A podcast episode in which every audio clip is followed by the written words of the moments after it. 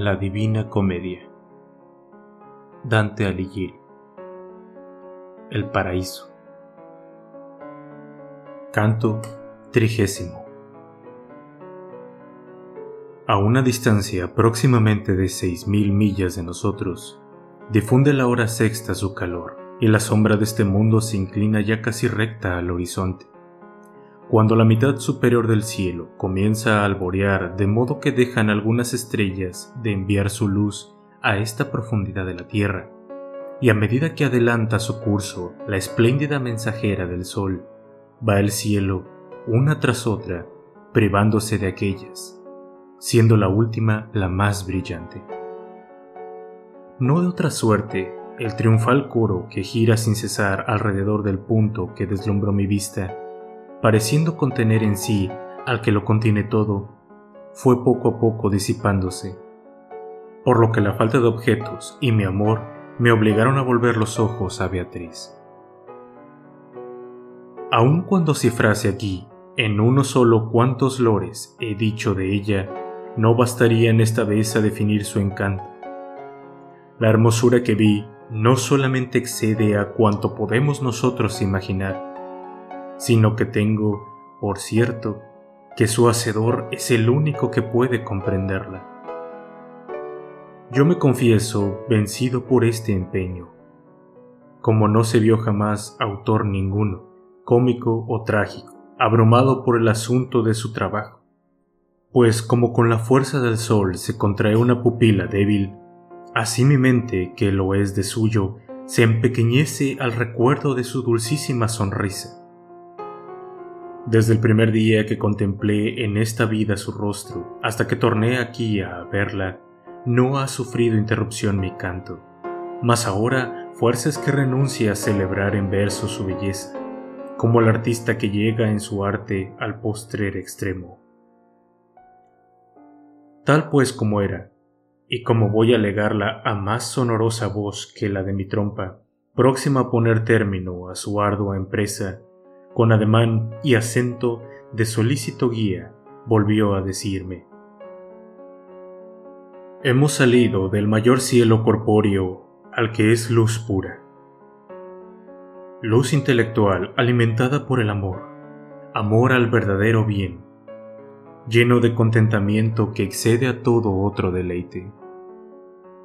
Aquí verás las dos milicias del paraíso una de ellas bajo el mismo aspecto en que has de verla el día del último juicio. Y como súbito relámpago que disuelve los espíritus visuales, privando a los ojos de recibir la impresión de los objetos más activos, hirióme una fuerte luz, dejándome tan envuelto en el velo de su esplendor que ninguna cosa descubría. Siempre el amor que regocija este cielo acoge al que en él entra con semejante salutación para prepararle a la lucidez de su vista. No bien llegaron estas breves palabras a mis oídos cuando sentí encenderme a mí mismo en fuerza, y encendiéronse de tal modo mis miradas que ninguna otra luz había, por más refulgente que fuese, a que no pudieran ya resistir mis ojos y vi un gran resplandor en forma de río, cuya espléndida corriente se dilataba entre dos orillas esmaltadas de maravillosas flores primaverales.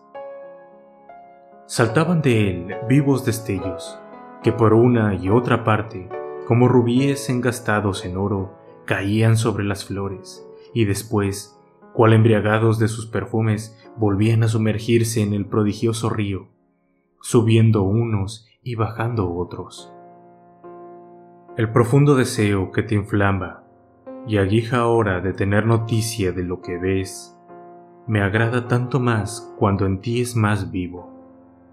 Pero conviene que bebas de esta agua para que se sacie tu sed del todo. Así me dijo el sol de mis ojos, y añadió luego, Ese río, los topacios que van y vienen y el sonreír de las flores, emblemas encubiertos son de su realidad, mas no porque sean en sí de difícil comprensión, sino porque tu vista todavía no alcanza a tanto. No se precipita tan pronto el niño sobre el pecho que le da alimento, si despierta más tarde de lo acostumbrado, como me arrojé yo, para aumentar la fortaleza de mis ojos, inclinándome sobre la fluida corriente, a recibir su benéfica influencia. Y apenas se humedecieron los bordes de mis párpados, me pareció que el río de largo se convertía en redondo. Y después, como los hombres enmascarados, que si se despojan del antifaz con que están cubiertos son muy diferentes de lo que primero parecían, así trocaron su existencia en otra más risueña las luces y las flores. De forma que vi las dos cortes celestiales tales como en sí eran. Oh esplendor del alto Dios, por cuyo medio vi el sublime triunfo del reino de la verdad. Dame virtud que baste a decir cómo lo vi.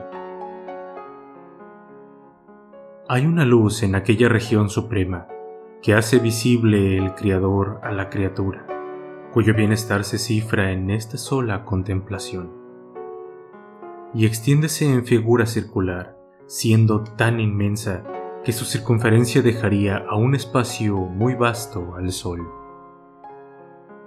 Todo cuanto se descubre de ella es un rayo que refleja en la parte superior del primer móvil, el cual adquiere de él su vida y su influencia sobre los otros cielos y a semejanza de la colina que se recrea en el agua que a sus pies corre como preciada de su lozanía, cuando se halla cubierta de verdor y de florecillas, del propio modo, suspensas en torno del luminoso río, vi estarse mirando en él en interminable escala cuantas almas han regresado a aquella mansión desde nuestro mundo.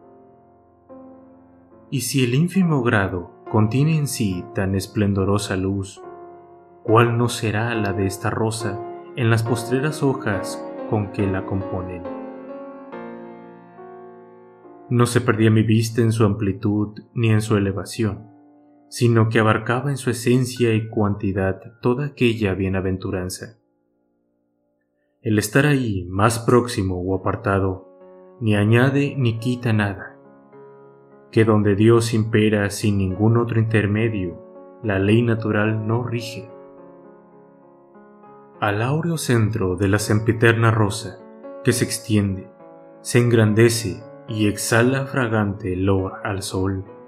Padre de una perpetua primavera, me acercó Beatriz como quien calla y desea hablar, y me dijo, Mira cuán innumerables son los que ciñen blancas estolas. Mira cuán vasto es el circuito de nuestra ciudad, y tan henchidos estos nuestros escaños que pocos son los que hacen ya falta en lo sucesivo. En aquel alto asiento en que tienes puestos los ojos por la corona que se ve encima, antes que tomes tu parte en el festín de estas bodas, se levantará el alma que será augusta en la tierra del grande Enrique, el cual vendrá a regir la Italia antes de que ésta se halle dispuesta a recibirle. Las ciegas pasiones que los embrutecen los han hecho semejantes al niño que perece de hambre y rechaza a su nodriza. Será entonces prefecto del divino foro uno que manifiesta y encubiertamente no irá por el mismo camino que él. Pero le mantendrá Dios poco tiempo en su santo cargo, porque será abismado en el lugar donde está por sus méritos Simón el mago, y el de Anagni quedará más abajo todavía.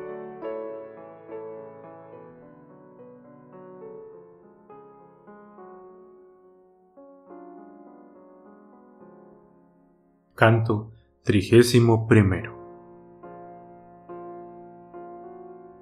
Mostrábaseme pues en forma de cándida rosa la santa milicia de quien Jesucristo se hizo esposo por el vínculo de su sangre.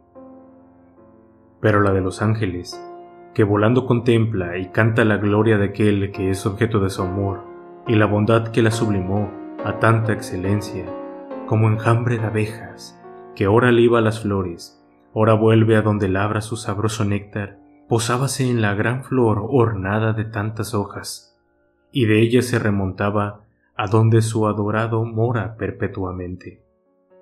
Tenían todos de viva lumbre los rostros, las alas de oro y el resto de tal blancura que no hay nieve en que luzca con tanto extremo. Cuando descendían hacia la flor, derramaban de uno en otro escaño, agitando sus alas la paz y el fervoroso afecto que habían cobrado. Y no por interponerse entre la suprema altura y la flor tal muchedumbre de alados seres, se ofuscaba la vista ni la claridad se amortiguaba, porque la luz divina penetra en el universo según es conveniente a cada parte, sin que nada pueda debilitarla. Este tranquilo y gozoso reino, poblado de tantos espíritus antiguos y nuevos, tenía fijas en un solo punto sus ansias y sus miradas. Oh triple luz, que resplandeciendo en un astro único, deleitas cómodamente sus sentidos. Inclina tu vista a este mundo tan proceloso.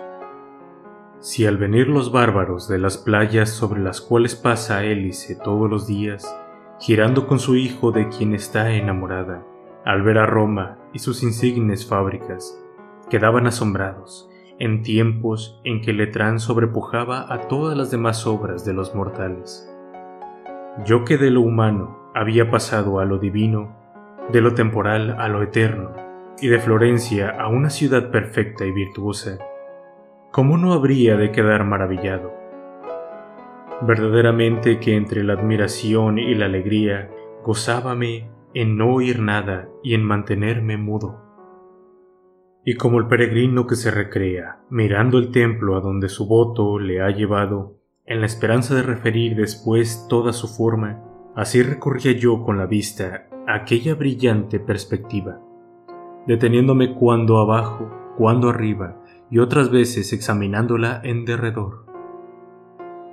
Y veía semblantes que movían al amor de Dios, hermoseados por la luz que recibía de Él y por propio enajenamiento, y actitudes que revelaban todo el encanto de la pureza habían ya abarcado mis miradas la forma general del paraíso, mas no fijádose en parte alguna, y volvíme con nuevo afán a dirigir a mi señora preguntas que traían embargada mi imaginación. Pero una cosa pensaba, y acaeció otra muy distinta. Creía ver a Beatriz, y hallé en su lugar a un anciano vestido como aquellos gloriosos moradores Bañaba un benigno júbilo sus ojos y mejillas, y su expresión era tan afable cual conviene a un padre cariñoso. ¿Dónde está Beatriz? pregunté al punto. Para satisfacer tu deseo, replicó, me ha sacado de mi asiento, y si miras al tercer círculo del grado superior, la verás ocupando el trono que por sus méritos le corresponde Alcé la vista sin responder, y la vi que se coronaba de los divinos rayos que desprendía de sí. No distan tanto los ojos del mortal que desde el más profundo seno del mar contemple la altísima región en que se forja el trueno, como estaba mi vista de Beatriz. Mas era igual para mí, dado que su imagen no me llegaba a través de ningún estorbo. Oh tú, en quien vive entera mi esperanza, tú que por mi bien te dignaste dejar impresas tus plantas en el infierno. A tu poder y a tu bondad reconozco que debo la provechosa eficacia de cuanto he visto. De siervo me has convertido en libre, valiéndote de todos los medios, de todos los recursos que para lograrlo estaban en tu poder. Conserva en mí tus preciosos dones, para que el alma mía, a quien has dado salud, te sea agradable cuando salga de este cuerpo. Esta oración le dirigí, y ella, aunque tan distante estaba, miróme y se sonrió, volviéndose después a la fuente de la eterna gracia. Y el santo anciano me dijo, para que lleves a cumplido remate tu camino, al cual me han conducido tus ruegos y el santo amor, vuela con los ojos por esta deliciosa floresta, que al verla adquirirán mayor fuerza para penetrar más y más en el esplendor divino, y la Reina del Cielo, por quien me inflamo en ardentísimo amor, nos dispensará toda su gracia, porque yo soy su fiel Bernardo. Como el que viene quizá desde Croacia a ver a nuestra Verónica, y por su antigua fama no aparta su vista de ella, y dice para sí antes de que se le muestre, Señor mío Jesucristo, Dios verdadero, con que así era vuestra santa faz, tal quedé yo al ver la ferviente caridad de aquel que con su espíritu de contemplación en este mundo gustó anticipadamente de aquella bienaventuranza. Hijo de la gracia, continuó diciéndome, no te será conocida esta dichosa existencia mientras tengas puestos en la parte inferior tus ojos. Mira al más apartado de estos círculos hasta que veas el trono de la reina a quien está sometido y consagrado todo este imperio. Alcé en efecto la vista, y así como por la mañana excede en claridad la parte oriental del horizonte a aquella en que el sol declina, del mismo modo y cual si desde un valle pasaran mis ojos a un monte, vi que en la extremidad del círculo brillaba una parte de él más que la restante. Y como el lado por donde asoma el carro que tan mal guió Featonte, relumbra más y en todos los otros mengua la luz. Así resaltaba en su trono aquella oriflama de paz, amortiguando doquiera el resplandor de las demás antorchas. Veíanse ahí más de mil ángeles que con las alas abiertas la festejaban, distintos unos de otros en su brillo y en su ademán. Ahí presencié cuál se complacía en su júbilo y con sus cantos una belleza cuyos ojos comunicaban alegría a todos los demás santos. Y aunque tuviese yo el don de referirlo como de imaginarlo, no osaría pintar el mínimo de sus voces. Bernardo, que vio atentos y fijos mis ojos en el objeto de su ardiente amor, volvió hacia él los suyos con afecto tal que me inspiró deseo más vehemente de contemplarle.